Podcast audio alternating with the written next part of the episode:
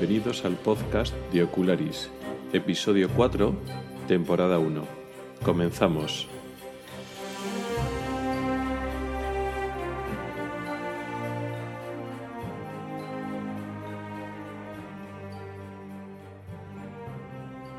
Hola a todos y bienvenidos al podcast de Ocularis sobre salud visual y oftalmología. Soy Rubén Pascual, oftalmólogo y divulgador a través del blog ocularis.es. Este es el episodio 4 correspondiente al mes de abril de 2017 y hoy vamos a hablar de la miopía. Es un tema que supongo que interesará a mucha gente porque hay mucha gente miope y a mí también particularmente me interesa hacerlo pues porque yo también he sufrido de miopía durante muchos años. Entonces, bueno, mm, sé, de lo que hablo como, como mucha gente. Eh, no va a ser el único capítulo que vamos a dedicar a la miopía, porque es un tema muy amplio y hay aspectos concretos que conviene desarrollar. Más adelante dedicaremos más capítulos. Este va a ser solo una explicación general para entenderlo cómo va la miopía así a grandes rasgos. Y bueno, más, más adelante, en función también de lo que vosotros me vayáis pidiendo, pues eh, hablaremos de aspectos más concretos.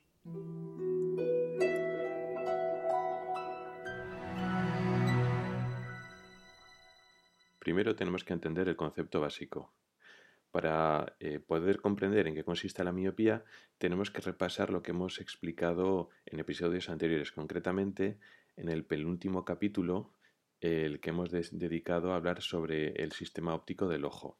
Explicábamos que la imagen se enfoca en el fondo del ojo, en la retina, gracias a un sistema de lentes. Unas lentes que hacen a modo de lupa proyectan la imagen exactamente eh, en la retina. Es decir, el punto de enfoque coincide exactamente con el, con el fondo del ojo. Cuando tenemos un punto de enfoque mm, correcto, pero ese punto de enfoque no corresponde en la retina, es decir, la imagen perfectamente enfocada no se proyecta justo a la distancia donde está la retina, sino está un poco más adelante, un poco más atrás, es lo que llamaríamos un desenfoque que el concepto es igual al de bueno, pues, eh, las máquinas fotográficas, sobre todo las antiguas. Cuando una imagen se ve borrosa, decimos que está desenfocada porque precisamente ese punto de enfoque eh, no coincide con la superficie donde hay que proyectar la imagen, sea la retina en el caso del ojo o el sensor en el caso de una cámara de fotos. Aunque un término correcto para llamar este tipo de alteraciones eh, de la visión sería el desenfoque, realmente nunca utilizamos ese término en la práctica. Eh, dividimos el desenfoque en dos eh, defectos diferentes, aunque en el fondo es, una variante de, de, lo mismo. Cuando la imagen se queda por delante de la retina, es porque, por decirlo así, como si el ojo fuera demasiado largo o las lentes fueran demasiado potentes, ese desenfoque lo llamamos miopía. Y cuando ocurre al contrario, la imagen se queda por detrás de la retina porque eh, las lentes son poco potentes o la longitud del ojo es menor, yo lo llamaríamos hipermetropía. Vemos que miopía e hipermetropía son conceptos contrapuestos. Un ojo no puede ser a la vez miope e hipermétrope, porque es justo una cosa el contrario que la otra. Y en el fondo es el mismo tipo de error es decir, em, eh, es un desplazamiento del punto de enfoque con respecto a, la retina. Lo que pasa es que los efectos eh, biológicos son completamente diferentes y los separamos eh, con términos diferentes. Entonces, hoy no vamos a hablar de la hipermetropía, sino de la miopía, en donde, la imagen perfectamente enfocada quedaría en un punto por delante de la retina. Con lo cual, cuando llega la proyección de esos rayos de luz a la retina, están algo desenfocados. Cuando la imagen eh, nítida está más, más lejos de la retina, los objetos se ven cada vez más, más desenfocados. Es decir, no es lo mismo un miope de poca graduación, de pocas dioptrías, que bueno, se maneja mejor y bueno, eh, relativamente desenfocado, pero bueno, es capaz de interactuar e identificar relativamente bien los objetos lejanos que los que tienen muchas, muchas dioptrías que realmente se manejan fatal si no, están, si no van corregidos. ¿no? Estoy hablando de que la miopía produce un problema de enfoque de los objetos lejanos. ¿Por qué es así? Bueno, también estuvimos explicando en el capítulo 2 y también en el capítulo 3 que em, cuando los objetos que queremos mirar están más cerca del ojo, no están así lejos mm, a partir de los 6 metros, sino están más cerca, la imagen que nos llega, eh, los puntos de luz que tenemos que enfocar llegan más divergentes al ojo. Por lo tanto, de forma natural, y si el sistema óptico no se adapta a este problema, mm, la imagen se desplace hacia atrás. En el caso de que tuviéramos un ojo mm, que no tuviera miopía y hipermetropía, pues la imagen se desenfoca yendo, yéndose el punto de enfoque hacia atrás. Y entonces lo que explicamos el otro día de la acomodación, de aumentar la potencia de las lentes del ojo, etc. En el caso del miope, el objeto lejano queda desenfocado por delante de la retina. Pero, como al mirar de cerca el punto de enfoque se va hacia atrás, se acerca a la retina y llega un momento dado que llega a la retina. Con lo cual los objetos eh, cercanos los podemos ver mejor. Esto es así, bueno, depende del tipo de la graduación de la miopía. Hay miopes de muchas dioptrías cuyo punto de enfoque, de enfoque puede estar pues, a 5 o 10 centímetros del ojo, o sea, muy cerca, con lo cual la práctica para una distancia intermedia, una distancia de lectura normal, pues siguen viendo mal. Pero para un miope leve o intermedio, realmente a distancia intermedia, incluso distancia cercana, puede ver bien y entonces su problema es la visión lejana. Entonces los objetos cercanos para un miope, ya digo, si no tiene demasiadas dioptrías, quedan mm, naturalmente enfocados sin hacer el esfuerzo adicional de la acomodación. Esto puede suponer una ventaja cuando llega la edad de la vista cansada, a partir de los 45 o 50 años. Como explicamos en el capítulo anterior, el miope tiene esa cierta ventaja. Si se quita las gafas y se deja que de forma natural su ojo mire un objeto cercano, pues el, miope le cae más cerca de la retina sin que tenga que trabajar ese músculo ciliar que enfoca la, imagen.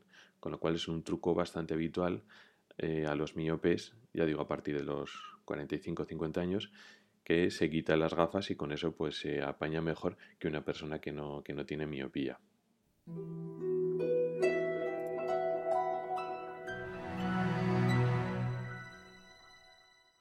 Y antes de seguir hablando de la miopía, tenemos que hablar de otra enfermedad que es muy parecida a la miopía, se confunde muchas veces con miopía, se combina muchas veces con la miopía, que lo podríamos llamar falsa miopía, aunque realmente tiene otros nombres como exceso de acomodación o espasmo de acomodación.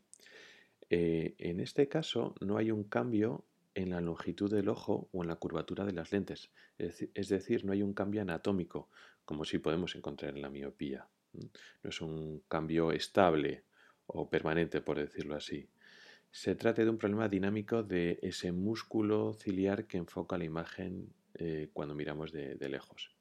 Como decíamos en el capítulo anterior, ese músculo de lejos tiene que estar relajado porque la imagen se tiene que enfocar de forma natural eh, para objetos lejanos y trabaja, aumenta la potencia de las lentes cuando miramos un objeto cercano y así pues seguimos viendo enfocados los objetos de cerca. Bueno, pues ese músculo ciliar funciona de forma anómala, de tal forma que para mirar de lejos no se relaja, sino que permanece enfocado, el resultado es muy parecido a lo que es la miopía. Decíamos que un ojo miope es un ojo, digamos que demasiado potente. Las lentes funcionan demasiado y entonces la imagen se forma por delante de la retina.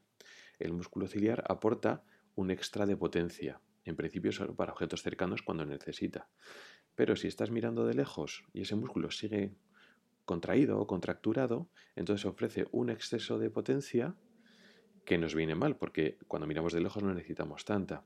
Pero el resultado es muy parecido, o en la práctica casi lo mismo, que la miopía. Es decir, de lejos vemos desenfocado, de cerca vemos enfocado, y eh, con la graduación con la que corregimos la miopía, que digamos restamos potencia a nuestras lentes, tanto para el miope como para la persona que tiene falsa miopía, este exceso de acomodación, pues ven bien. Con lo cual, eh, funciona muy parecido a la miopía, además es muy fácil confundirla. De hecho, mm, separar una falsa miopía y una miopía no es tan fácil. Eh, ya decía eso, que se combina muy habitualmente con la miopía auténtica, es decir, pues tú puedes tener aparentemente tres dioptrías de miopía, pero luego resulta que te miran bien y no, resulta que igual de miopía de verdad tienes dos y esa dioptría restante es de exceso de acomodación, de falsa miopía. Es importante saber estos conceptos porque el exceso de acomodación, esta falsa miopía, no conviene corregirla. Es decir, no es una buena idea el poner gafas para que veamos bien de lejos y corregir, entre comillas, esta exceso de acomodación, porque mantenemos o empeoramos el problema. ¿Por qué es esto? Eh, esto es una cosa que en principio es transitoria, aunque puede durar semanas o meses si no le ponemos solución o, no nos damos cuenta del problema. Pero es el músculo es que no se está relajando para mirar de lejos. Pero esto es algo transitorio. El ojo como tal, mm, anatómicamente, se tendría que ser capaz de ver bien de lejos, pero mm, este músculo nos lo impide. Cuando este músculo se relaje, volveremos a ver bien de lejos.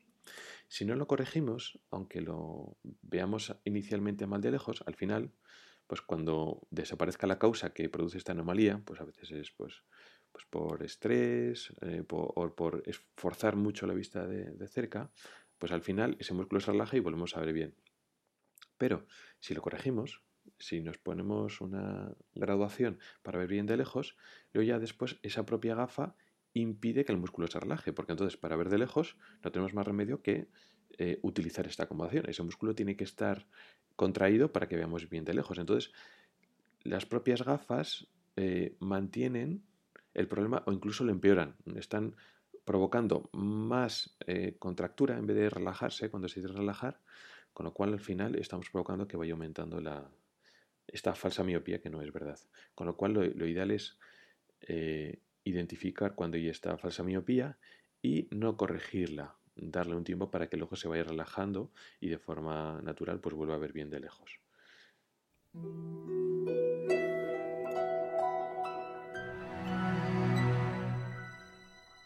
Ahora volvemos a hablar de la miopía de verdad, la del cambio eh, anatómico y estable del ojo.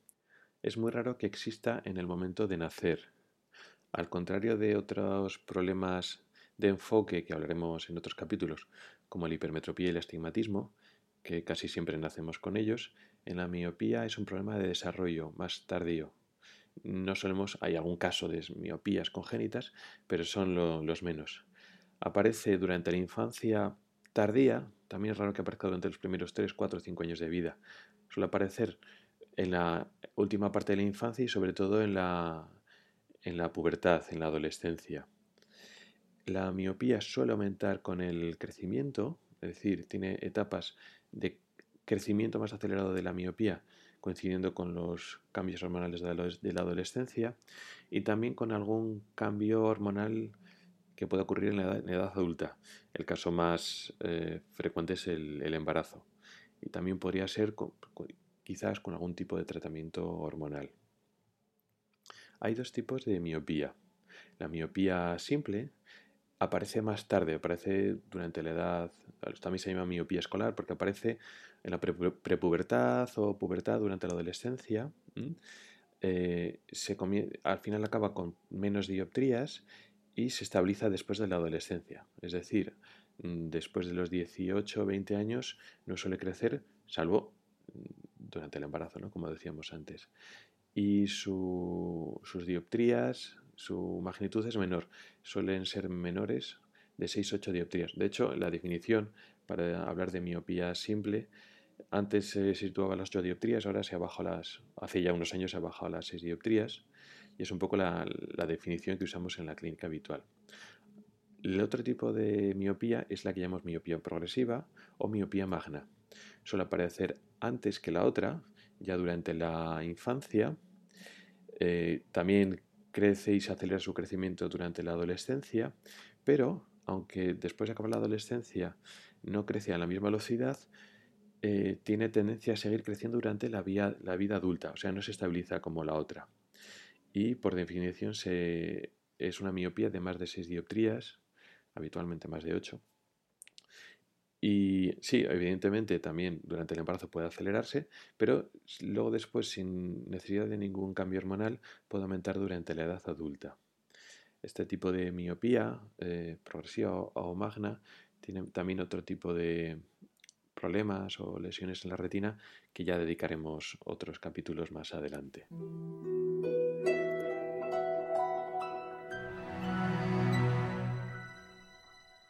Y por último tenemos que hablar del tratamiento, es decir, qué podemos hacer con esta miopía.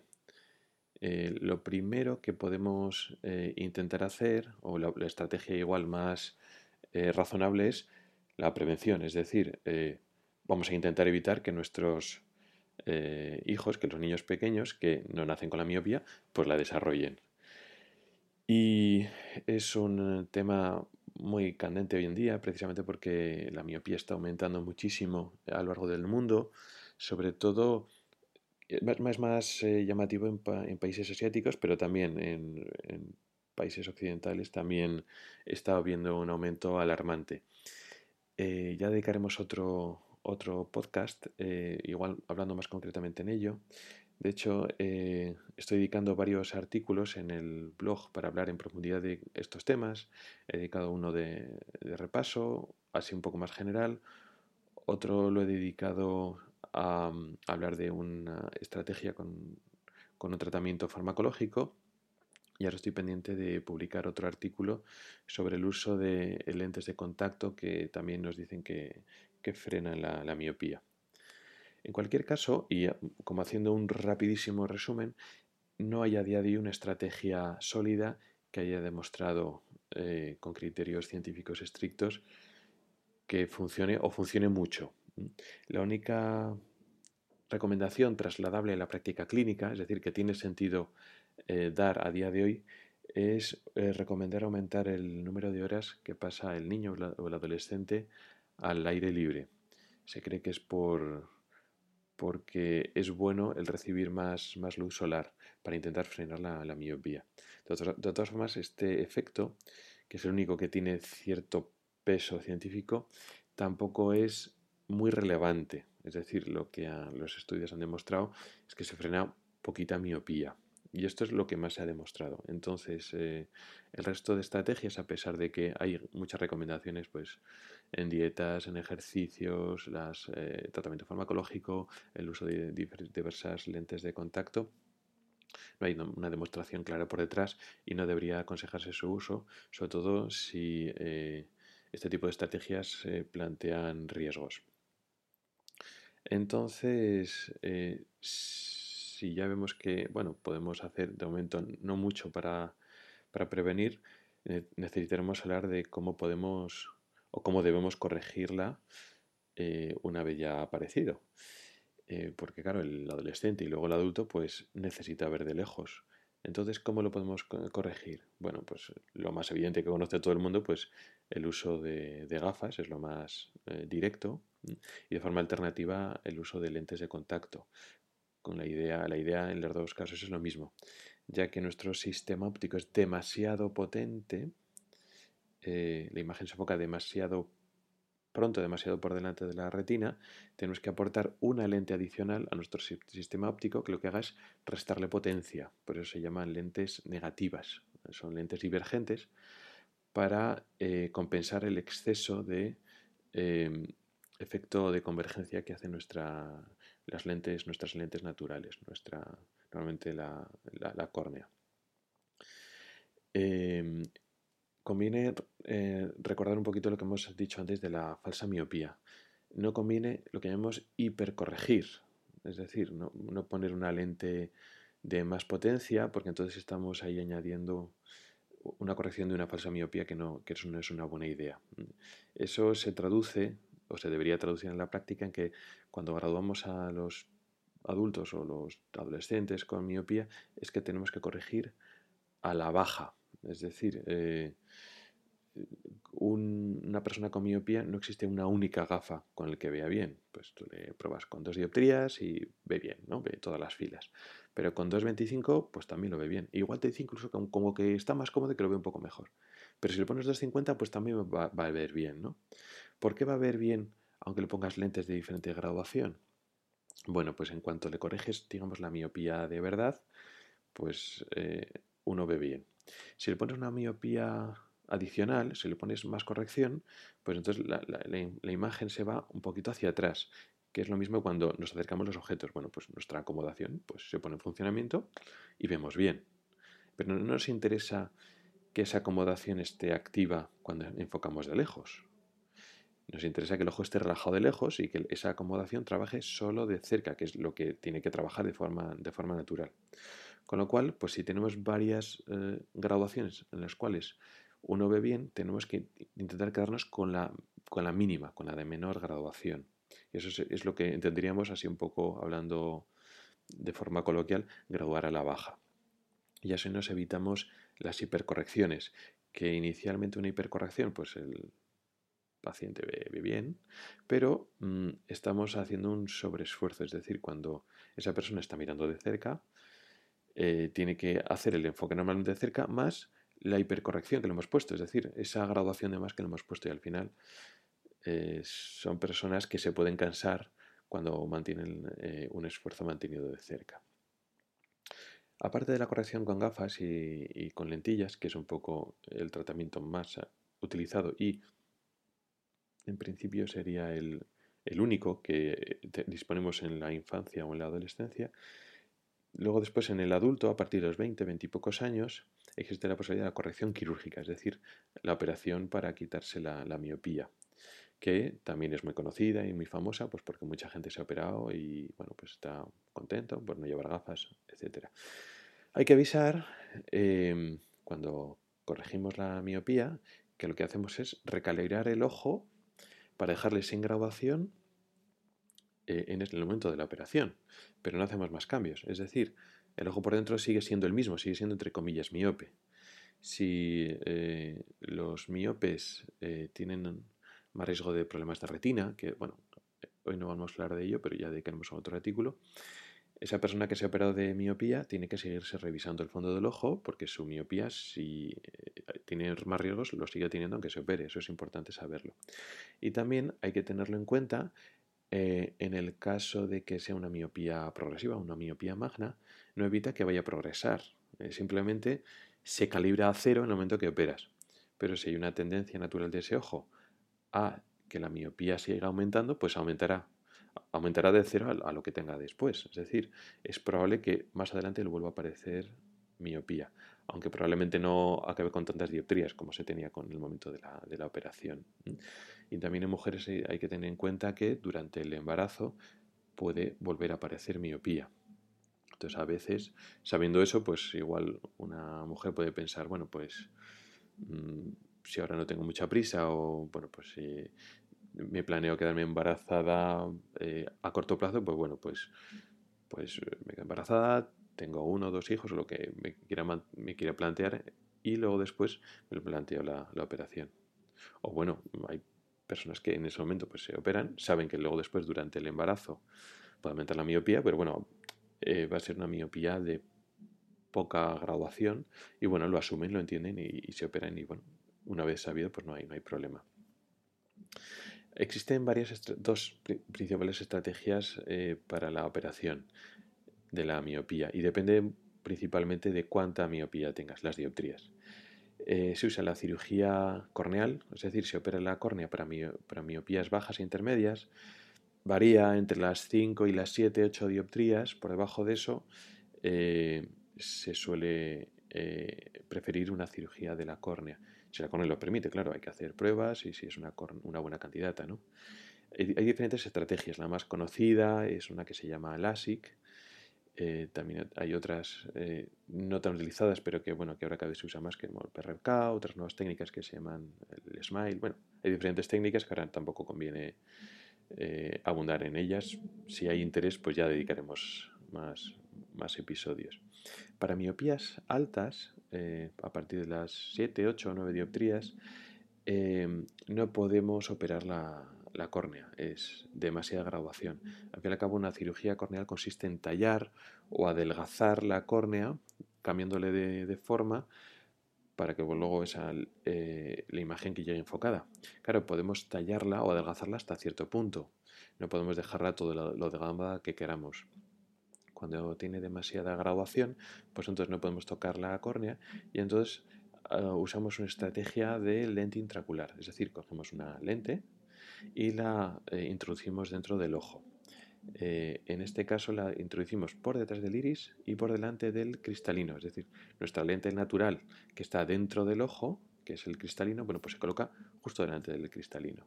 Este tipo de lentes eh, normalmente se llaman ICL y bueno, pues tiene la ventaja de que no tocas la, córnea y además es relativamente reversible, es decir, esa lente se puede volver a quitar. Pues como desventaja, bueno, pues que es una cirugía intracular, ¿no? Hay que entrar dentro del ojo, etc. Ahora quiero hacer una puntualización con el uso de gafas para corregir la miopía cuando miramos de cerca. Eh, sabemos que el miope, pues para ver de lejos, necesita las, gafas, porque si no, no ve. Pero el miope, sobre todo el miope de poca graduación, eh, de cerca ve bien tanto con gafas como sin gafas. Entonces surge un poco la duda y son preguntas eh, recurrentes en la consulta es, bueno, ¿qué hago? ¿Me quito las gafas de cerca? Para ver de cerca, no me las quito.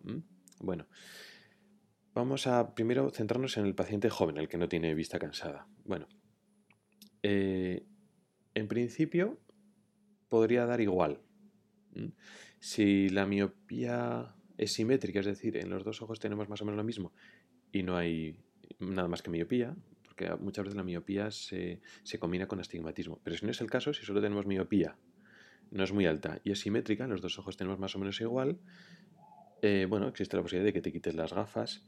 No podemos hablar de que sea específicamente malo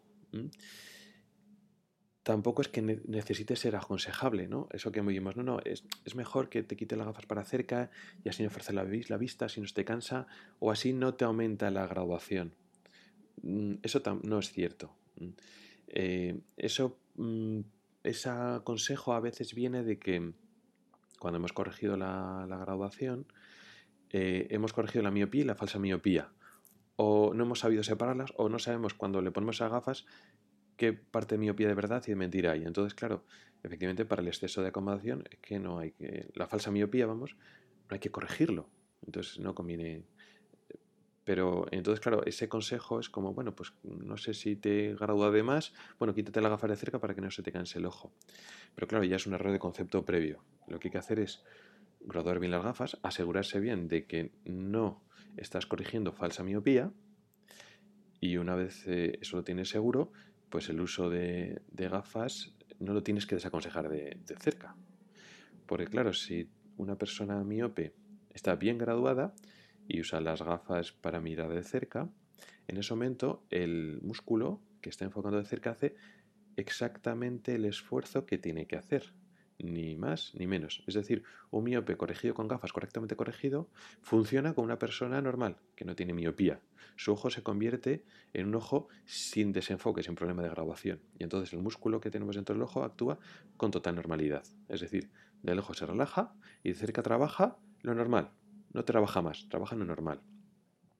Con lo cual, eh, pues eso, una persona que está bien graduada, eh, no tiene mucho sentido eh, aconsejarle que se quite las gafas de cerca, para mirar de cerca. No, puede utilizarlas con, normalidad para ver de cerca. Al quitárselas, no está utilizando su acomodación adecuadamente. Es decir, enfoca de cerca y no. Y bueno, enfoca bien, simplemente no, utiliza su acomodación. No podemos decir que eso sea malo per se, es decir, no hay estudios que hayan eh, que así pues, en la población general, mm, digamos, produzca problemas importantes, pero mm, en principio para el oftalmólogo, sobre todo para el, para el oftalmólogo infantil o el, estrabólogo, no lo ve con buenos ojos. ¿Por qué? Eh, bueno, por un tema que igual le explicamos más adelante, que es un poquito más complejo, por eh, un, existe una cosa que se llama la convergencia ocular. Cuando miramos un objeto cercano, los objetos tienen que acercarse, tienen que, los ejes visuales se tienen que converger para, para mirar. Cuando nosotros acomodamos de forma normal, ese mecanismo de convergencia y enfoque están acompasados. Cuando un miope se quita las gafas de cerca, eh, no tiene que enfocar el objeto cercano porque digamos ya está enfocado, pero tiene que converger igual porque los, ojos se tienen que acercar para mirar lo que estás mirando de cerca. Entonces, esos mecanismos se desacompasan. Entonces, conceptualmente no es una muy buena idea. Lo hace mucha gente, tampoco digamos que derivan grandes problemas. Igual en gente, gente predispuesta sí, ¿no? En gente con pequeños estrabismos latentes eso le puede empeorar el tema. No tendría que ser un gran problema en la población general, pero digamos que no es lo más aconsejable. Con lo cual, si hay que decidir algo, mm, casi es más, es más interesante llevar las gafas que no llevarlas. Eso y que además muchas veces la miopía no es simétrica. Es decir, hay gente que tiene exactamente lo mismo en un ojo que en el otro, tiene dos dioptrías en un ojo y dos en el otro. Vale, pero no es habitual. Habitual es que tengas pues 1,50, 2,25 en el otro. Y entonces ese desajuste hace que los ojos no, tengan un enfoque eh, igual. Entonces mm, al final eso puede suponer algo de cansancio. Aunque al quitarte las gafas, la imagen de cercana la ves como más grande, como aumento y dices, uy, qué bien veo. Luego, para un esfuerzo mantenido, es probable que sea más cansado que utilizar las gafas. Que aunque te pones las gafas y los objetos ven más, algo un poquito más pequeños, la imagen llega simétricamente enfocada y suele ser mejor. Entonces, bueno, en cualquier caso, tampoco hace falta eh, prohibir el quitarse las gafas de cerca, pero bueno, no hay que desanimar, no hay que animar a la gente para quitarse las gafas para leer de cerca, sino al contrario. Igual es hasta un poco mejor. Eso en la persona joven. En la persona que ya tiene vista cansada, claro, el quitarse las gafas es un truco. Cuando ya le está fallando la acomodación, pues si tiene lo mismo, una miopía no muy grande, eh, sin astigmatismo y más o menos simétrica, pues es un buen truco. Vale, bueno, pues en este caso, pues como no hay acomodación, es una alternativa al no depender tanto de las progresivas. Bueno, pues un truco que se utiliza y, ya está. Nuevamente se desacompasa el mecanismo ese de, la convergencia, de juntar los ojos y teóricamente pues para estar un tiempo grande leyendo, utilizando la vista de cerca, pues lo suyo es eh, graduarse correctamente la distancia cercana. Pero bueno, es un buen truco para el, miope con vista cansada.